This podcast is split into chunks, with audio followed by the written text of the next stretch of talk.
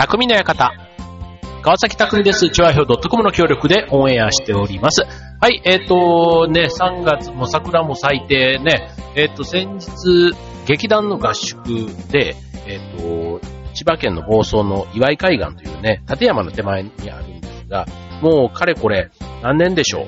?18 年ぐらい通ってるのかな？そう、毎年1回あの、劇団の本公演がある1ヶ月前に合宿をやるというのがね、劇団の定番なんですけど、あの、南房総の方といえば、ね、去年のあの台風15号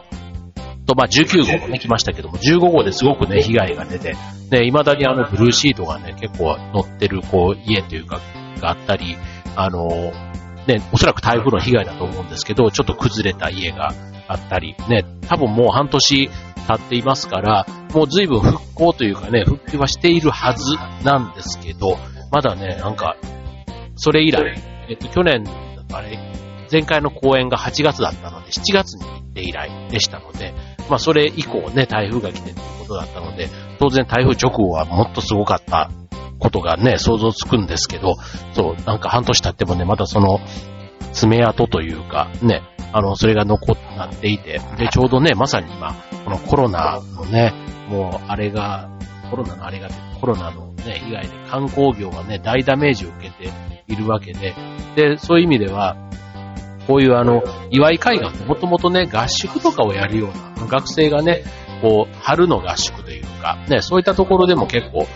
あの、人気がある場所なんですけども、やっぱりそういったのがね、軒並みこう、キャンセルになっている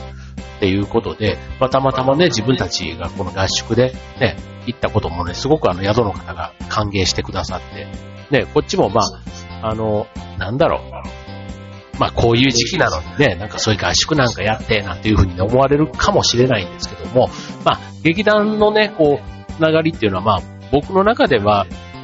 なんだろう、親戚以上家族未満みたいな感じの距離感なんですよね。だからまあそういう意味では、まあ、親戚とね、会ってるみたいな感覚。だから不特定多数とね、こう、引きなしに会うわけではなくて、まあ毎週決まったメンバーが会ってるみたいな、まあそういう感じの付き合い方をしているので、はい。まあそういう意味ではね、なんか、あの、お互いがちゃんとね、本番の公演に向かって自己管理をしよう。そういうメンバーであるということを信じて、はい、できましたけども。まあ、そういう意味では別にね、なんか、あの、逆に人混みに行くわけでもなく移動も車みたいなことを考えたら、全然なんか、あの、平和でしたね。はい。あむしろあの、ご飯が美味しかったり、ね、あの、宿の方がね、すごくあの、もてなしてくださったおかげで、ちょっと本番前にもかかわらず体重が増えちゃって大変みたいな。まあそんな中で、あの、なんと、実はこれオンエアが19日の0時だと思うんですけども、ね、そういう意味では昨日ですかとか、3月18日はですね、私の実は誕生日でございまして、ありがとうございます。ありがとうございます。ということで。はい。ありがとうございます。はい。だったんですけども、あの、劇団のね、あのみんながね、誕生日祝いを、ね、ケーキを買ってきてくれてということでね、もうあの、夜中にケーキをむしゃぼ、むさぼり食うという、まあそんな、あの、のも、まあ、つかの間というか、ね、いい時間だったなぁなんて思ったんですけど、あの、晴れて、ね、もう、御年、なんと、40代最後の年ということで、49歳になりまして、ことでね、もう本当にもう50、自分の中でのね、50前というか49ってね、本当あの、20代の頃から言ったらね、すんげえおじさんで、もう、まあおじさんなんですけど、ね、こんなんじゃなか、イメージちょっとこんなんじゃなかったよな、なんていうふうにも思いながら、まあ、いっか、ね、まあ結果そうなっちゃったから、いっか、とかね、ちょっと思いながらですけど、まあ何をもってね、年相応というのかもわからないというか、ね、頭の中とか体はね、それなりに年相応になってきてるかなと思うんですけど、やっぱりね、こう、こういうラジオもそうですし、ね、劇団の中とかでも、そんなにね、こう、20代の頃と精神的にこう、変わってない。まあ、いい意味でね、僕はね、いい意味でそう思っていますけども、はい。まあ、若々しいっていうのがね、こう、よくね、男性はね、若く見られ、ね、年を取ってから若く見られると、こう、あの、軽く見られる、舐められるみたいなところで、ね、あの、男性が若く見られていいことはないなっていうのはね、なんか昔の人なんかよくそんな風に言ったりしましたけども、今はね、どうなんでしょう。まあ、そのね、舐められるみたいなところに対して、こう何って思うのも、なんかこう、時代とともにこう変わってきてるような気がするんですよね。はい。なので、まあ自分は自分のペースでという風に考えると、まあ、うん、まあこんな感じでね、50歳、60歳、むしろ60歳でこんな感じだったら、ちょっとある意味、還暦迎えてこんな感じのりだったら、意外といいかもって自分でも思ったりするので、まあこの調子でね、40代最後の1年楽しく過ごしていきたいなと思っています。はい、ということで、えっ、と、今週のテーマ、ね、せっかく49の節目のタイミングですので、えー、49テーマにお送りしたいと思います。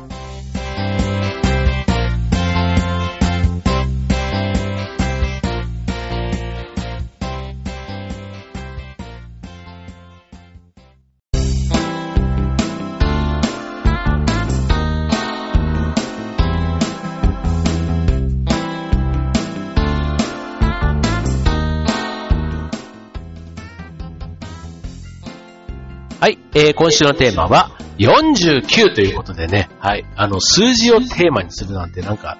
斬新というか大胆というか だと思うんですけども、はい、まあ49ね。あの、去年はね、48歳だったので、48は48でね、それこそあの、AKB48 みたいなね、もう典型的な数字の48と聞いて思いつくのはっていうと、どうしてもそっちの方に行ってしまうのは、結構若い人たちじゃなくてもね、おじさんたちでも48って聞いたら、まあ12の倍数みたいなとこで、比較的馴染みのあるね、えー、数かなとは思うんですけど、48ピタってなった時に思い出すって言ったらなんだろう、やっぱりそういうのかな。で、あとは、ね、例えば国道48号線みたいなところね、近くに住んでる人だったら、そういうのを思い出したりとか、あと48ね、っていう感じだと思うんですけど、49、ね、49って言ったら僕はまずパート出てきたのがね、あの、49ナイナー。ズ、ナイナー、ナイナー、49ナイナーズです。ね。あの、アメリカフットボールのね、サンフランシスコのチームで、それこそ昔はね、結構49ナイナって言うと、あの、なんだろう、こう、結構バスケだったらなんとかとかね、結構、こう、ブランドというそれこそ二十何年前ぐらいかな、結構 49ers の帽子とか、ね、キャップとか被ってる、ね、友達とかもいたりとか、昔だったら、なんだろう、シカゴブルーズ、あれはバスケでしたっけ？ね。で、あとは、あと、なんだろう、まあ野球のね、大リーグは大リーグってことで、うん、なんか、アメリカのスポーツの中で言うと、ね、アメフトでもういろんな有名なチームもちろんありますけども、結構 49ers ってなんか49っていうイメージでね、はい。まあ、49っていうのがね、日本語で言うとね、こう、ちょっとあんまりね、こう、一つ一つの数字自体がいいイメージがないというか、ちょっとね、悪い方、意味嫌われる方のね、あの、イメージもあったりするので、ね、あんまりこう日本人の中でね、49っていうとないかもしれないんですけど、これ49、ね、実はね、49でこう調べてみるとね、結構いろんな49で、えー、ああいうヤフーとかああいう検索で入れると、いろんな実はワードが出てくるんですけども、そう。で、その中の一つ、ね、49、エンジェルナンバーというのでね、ちょっと今日は、ね、調べてみたので、ちょっとご紹介したいと思うんですけども、えっ、と、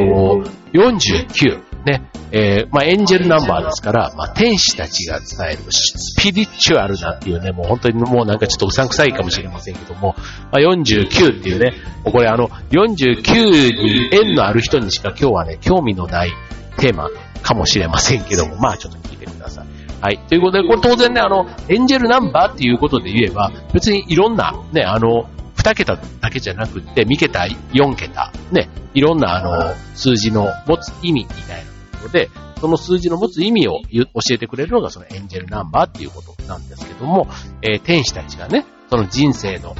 局面で、えー、その数字を自分がね、背負う時になったら、そこに込められたメッセージとかを伝え、教えてくれるということで、まあ、調べればすぐ出てくるんですけども、で、えー、エンジェルナンバー49。ね。別に49っていうのが、例えば僕の場合だったら、あの、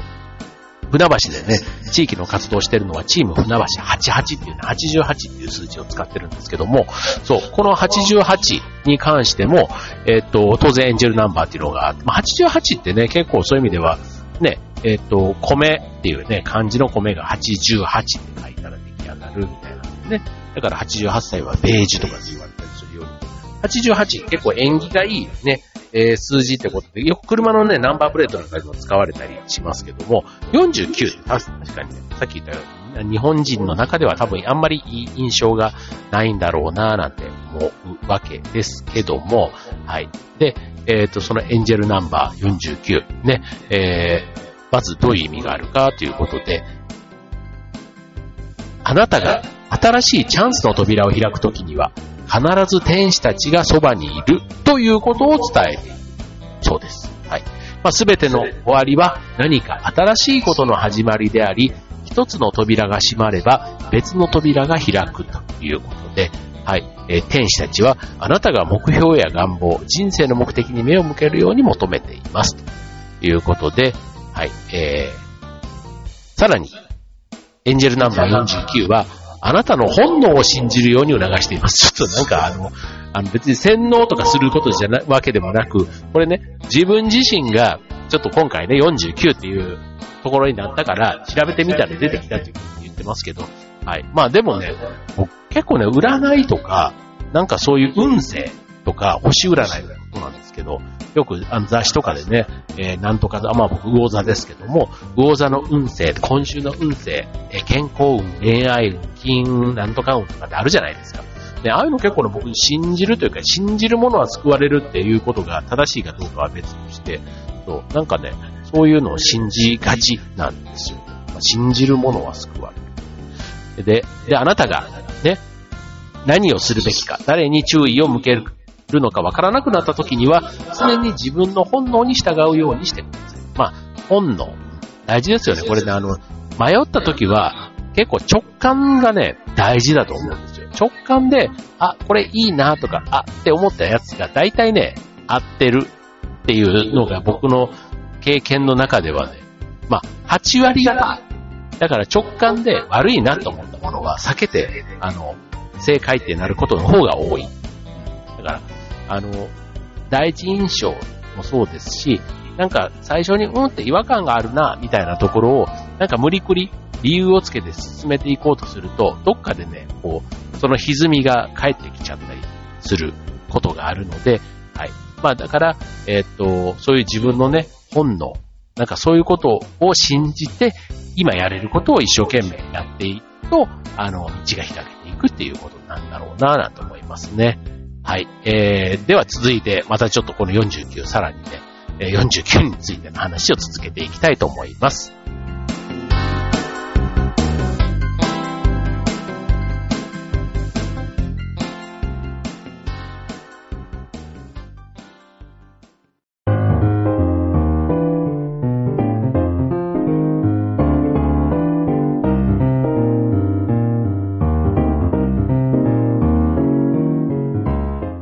はい、えー、今週の匠の館は49ということで、えー、川崎匠49歳バースデースペシャルということで、勝手にバースデースペシャルということで、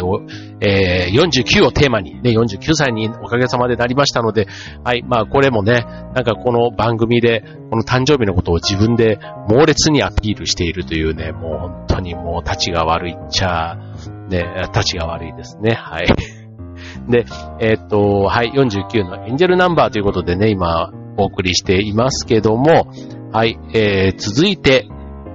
エンジェルナンバー49の数字の意味。ね、さっきちょっとあの、49はね、こんな話だっていうのはちょっとお伝えしましたけども、えっと、4と9っていうね、その数字から作られているわけですけども、数字の4が意味するものっていうのは、えー、価値、忍耐、尊厳、信頼、成功達成のための着実な努力、実用性と決断、そして人生における情熱と意欲っていうね、そんな数字の意味があるそうです。で、それと、えー、もう一つ、9っていう数字ですけども、こちらは終わりと結末、内なる強さと知恵、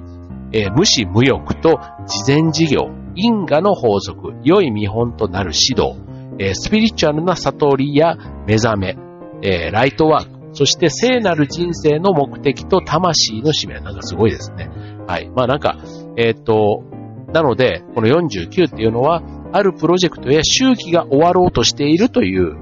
ことなんだそうです。はい。なんか節目ってことなんですね。だからあの、始まり、ね、終わりがあれば次への始まりみたいなね。はい。なので、えー、そして、えー、成果や成功を目指すように求められていると。まあ確かにね、まあ、あの、そういうのがなくても、40代最後だから、なんかちょっとね、50代に向けた準備とかね、なんか40だっていう数字がね、終わっていくことに対して、なんか、この10年を振り返ってみたりとか、でそういうこともなんか思うのがこの40、まあ9っていうかね、なんかその次、ね、9の次0じゃないですか。ね、だからそんなことを思いがちなのかもしれませんね。まあ、19とかね、29とか、ね、結構ドラマとかでも、ドラマとか曲のタイトルなんかでもね、19とか29ってね、なるじゃないですか。29歳のクリスマス。昔ありましたよね。19っていうね、あの、もしバンドもありましたよね。なんか19っていうね、なんかその、あの、響きなのか、ね、桁が変わる1個前っていうとこなのか、なんかこう、あの、成長してるんだけど、まだちょっと未熟というか、次の始まりを予感させる。なんかこう、なんかそういう感じは確かに、9っていう持つのね、数字の意味になんかわからないでもないなと思いますね。はい。ということで、ね、えー、このエンジェルナンバー視点で今、ずっと言いましたけども、えっ、ー、と、まあ、新しいチャンスやね、目標が、えー、ある人には非常にいい数字ということになりますね。はい、まあ、ちょっとこのエンジェルナンバーね、信じるも信じないも、あの、まあ、その人次第みたいなところはありますけども、はい。まあ、ちょっと興味があったらね、自分のエンジェルナンバー、な気になる数字とね、それを調べてみるっていうのは面白いかもしれないですね。